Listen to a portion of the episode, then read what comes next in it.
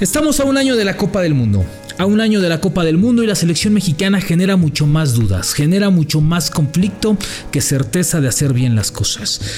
En un mes, todo se fue al traste año y medio de Martino con buenos, regulares y malos resultados. El tema es que hoy la selección mexicana está en el mismo lugar de siempre que ha estado en los últimos siete mundiales, con interrogantes, con dudas, con variantes, con jugadores borrados, con jugadores que según nosotros necesita la selección, pero según el técnico no, y que no están en este momento.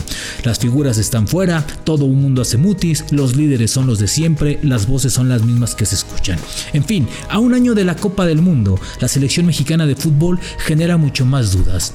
Y la pregunta es, si se tiene un técnico de abolengo, de prestigio, con un palmarés que presume haber dirigido a Messi, al Barcelona, ir a un mundial con Paraguay, con un Paraguay insólito lleno de figuras, con un eh, Argentina donde estuvo también lleno de figuras. ¿Qué está pasando entonces en México? Cuando estás gastando más de 4 millones de dólares en el salario del técnico de la selección mexicana, el técnico mejor pagado de la historia anualmente, y parece que tiene una cláusula de renovación para el 2026. ¿Qué está pasando con la selección mexicana que a un año del Mundial no genera más que dudas? Aquí te platicamos qué pasa. Esto es La Sombra del Tri, un podcast con Rubén Rodríguez, exclusivo de Footbox. Así arrancamos el episodio 36 de La Sombra del Tri. Qué gusto estar con ustedes. Eh, y bueno, pues no olvides darle play en cualquier plataforma, en cualquier lugar en donde te encuentres, en la cualquier lugar en donde estés te acompañamos. Bueno, a un año de la Copa del Mundo, a un año de la Copa del Mundo donde la selección mexicana, como decíamos y platicábamos en esta entrada, eh, genera mucho más dudas. Pero bueno, ¿qué tiene que hacer el técnico de la selección mexicana?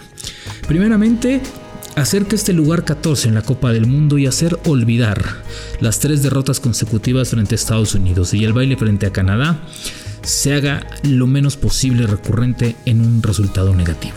Es decir, tiene que recomponer, reacomodar, reorganizar, tal vez hasta reinventar a la selección mexicana. El tema es que Gerardo Martino está casado con una idea, con un grupo de jugadores y parece que nadie lo mueve de ahí.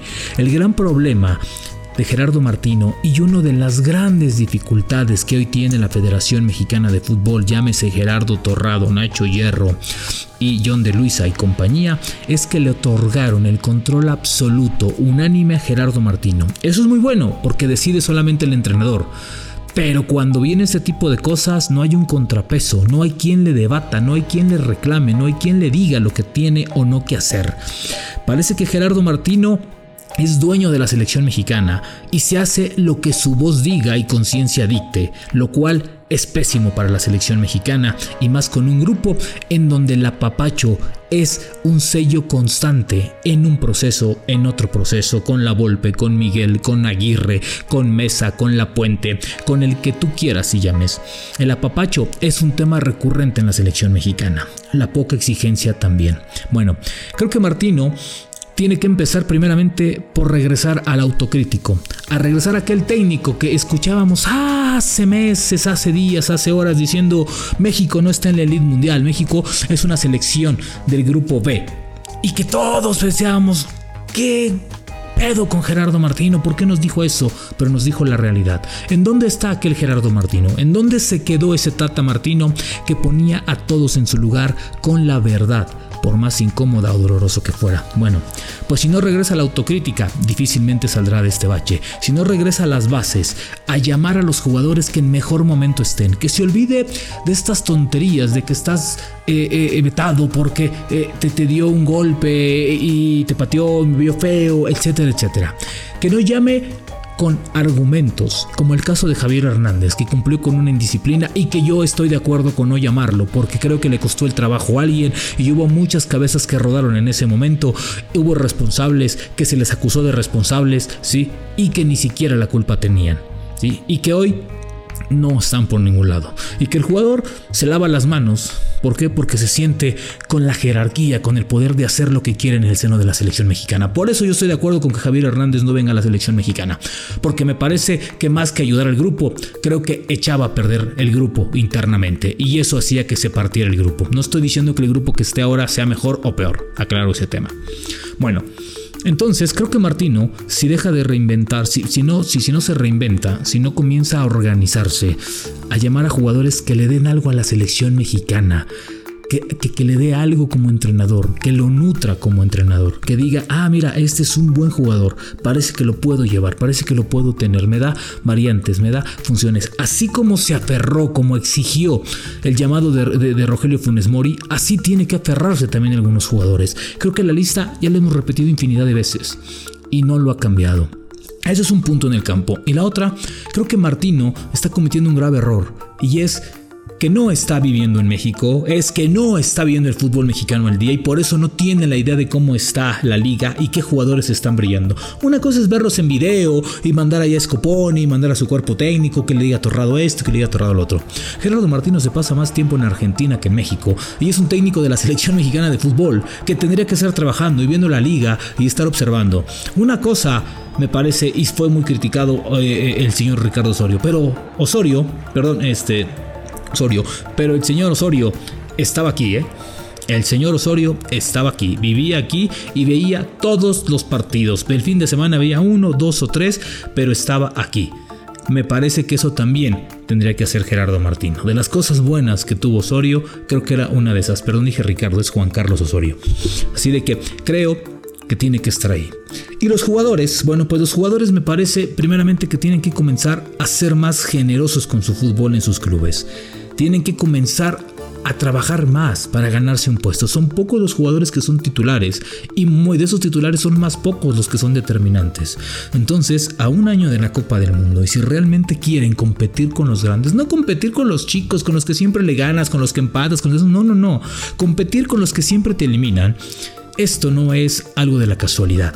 Si no es casualidad que dentro de los 8 o 10 mejores equipos del mundo o de las selecciones estén los 200 mejores futbolistas del mundo. Y esos 200 mejores futbolistas juegan en Europa todos, en las mejores ligas del mundo y con los mejores equipos del mundo. Entonces ser campeón del mundo no es una casualidad y llevará de, de un mal arbitraje o de un buen momento o de ganar 7 partidos con suerte. No, no, no, no es la Liga MX. ¿sí? No hay liguilla, güeyes. ¿sí? Entonces creo que los jugadores tienen que comenzar a trabajar en ello, a volverse más recurrentes, a volverse más personalizados, es decir, más profesionales en un sentido, que realmente se metan en el tema de estamos un año del mundial. Hoy hay muchísima competencia, pero la competencia no la ven ellos. Ellos están seguros con su lugar porque saben que en las últimas 10 listas hay 23 jugadores que están repitiendo y hay pocos espacios. Entonces nuestros seleccionados tienen que comenzar a eso. No estoy diciendo que son todos, pero creo que Héctor Herrera tiene que hacer algo ya urgente por si no jugar en el Atlético de Madrid, por encontrar un lugar en un, en un equipo distinto, donde pueda jugar, donde pueda tener ritmo.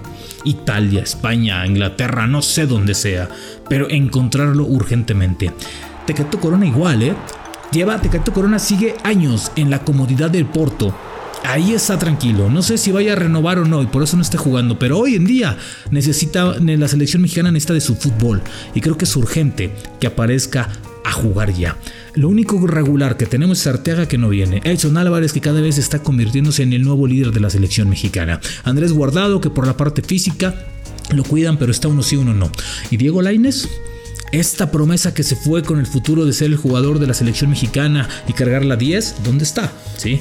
También es momento de que la liga apoya a los futbolistas y a un año. Martino creo que tiene que encarar a los dueños y decirles, señores, necesitamos que a los jóvenes les den más espacio, necesitamos que a los jóvenes les den un lugar en la liga que les exija que meta las manos por ellos. ¿Por qué? Porque si no van a pasar años, torneos y esta generación se va a volver a perder. Entonces, creo que estamos a buen puerto todavía. Todavía no se tiene el boleto para, para Qatar asegurado, pero va a estar México en la Copa del Mundo por una o por otra razón. Pero me parece que están a un año de acomodar, de reorganizar las cosas y de ver los defectos.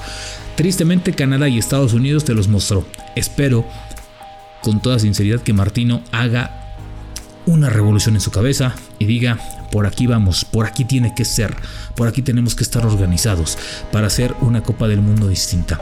A un año de la Copa del Mundo, México está generando mucho más dudas y para eso no llegó Martino. La certeza de competir te la da el técnico y yo y Gerardo Martino está quedando a deber. Lugar 14, ¿eh? Tres derrotas en el año frente a Estados Unidos y Canadá te puso un baile que rescataste dos puntos en el Estadio Azteca me parece que las cosas no están como esperaban. Y evidentemente también para los directivos, quitarle un poquito el mando, exigirle más y restarle, restarle, en lugar de estar pensando en presentar o cómo presentar o cambiar el escudo o el logo de la selección mexicana de fútbol en momentos que no hay ni para hacer fiesta. Increíble cómo manejan la selección con los pies. Así de sencillo. Entonces, así de sencillo. Cuidado, porque así como llegan, así se pueden ir. Episodio 36 de La Sombra del Tri. Rápidamente les vamos a contar una anécdota que nos ocurrió en Rusia, el último, en la última Copa del Mundo. Estábamos rápidamente. Eh, a veces eh, los viáticos se acaban, ¿eh? Y a veces no todos son generosos. Y del que no te lo esperas también. Estamos en un restaurante, Hugo Lex se llamaba, para comer hamburguesas. Buenísimas hamburguesas, por cierto. Y ya salíamos, ya juntamos la propina y todo, y de repente estábamos encargados un servidor y otros dos de pagar, y había varios, varios, varios invitados, ¿no? futbolistas, exfutbolistas y todo. No les vamos a ir el nombre para no quemarlo. Y eso nos dice el gerente, oiga, este, no se pueden ir porque falta la propina. Le digo, no, ¿cómo no? Pues aquí está la propina, ¿no? Está, no, es que no está completa. Dije, ¿cómo chingados que no está completa? No, no está completa la propina. Perdón, ya regresamos, contamos los rublos y pues sí, efectivamente no estaba completa. Incluso faltaba de lo que habíamos dejado. Un exfutbolista no puso propina y se llevó unos cuantos rublos. Así, así. También hay cosas negativas en las coberturas y a veces te las tienes que aguantar porque es la chamba. Así el episodio 36 de La Sombra del Tri. Nos escuchamos la próxima. Abrazos. Sombra del Tri con Rubén Rodríguez, podcast exclusivo de Footbox.